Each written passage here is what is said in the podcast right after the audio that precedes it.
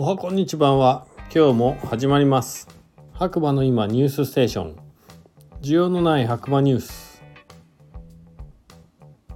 6月17日土曜日。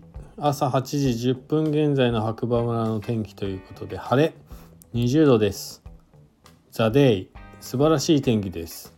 明日も天気が良さそうということなんですが。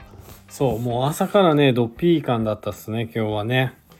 で青空で山も夕方まで日が沈むまでもうバッチリと綺麗に見えてました。なかなかね最近こういう日なかったんで今日来られた方はね超ラッキーでしたね白馬村。うんうん。まあ情報としてはですね現在の八方池の様子ですということで天気は最高ですがまだ雪が残っていて綺麗な鏡面絶景を拝めるのはもう少し先ですね。鏡面絶景ね。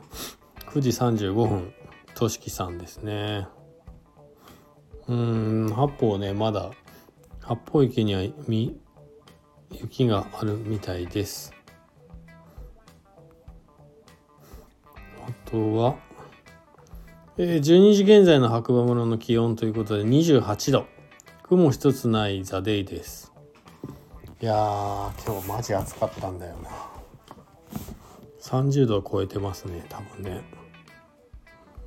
うんうん。で、えー、毎年6月20日頃に八方池が開眼するみたいですねということです。20日？溶けるかな八方池。どうでしょうか？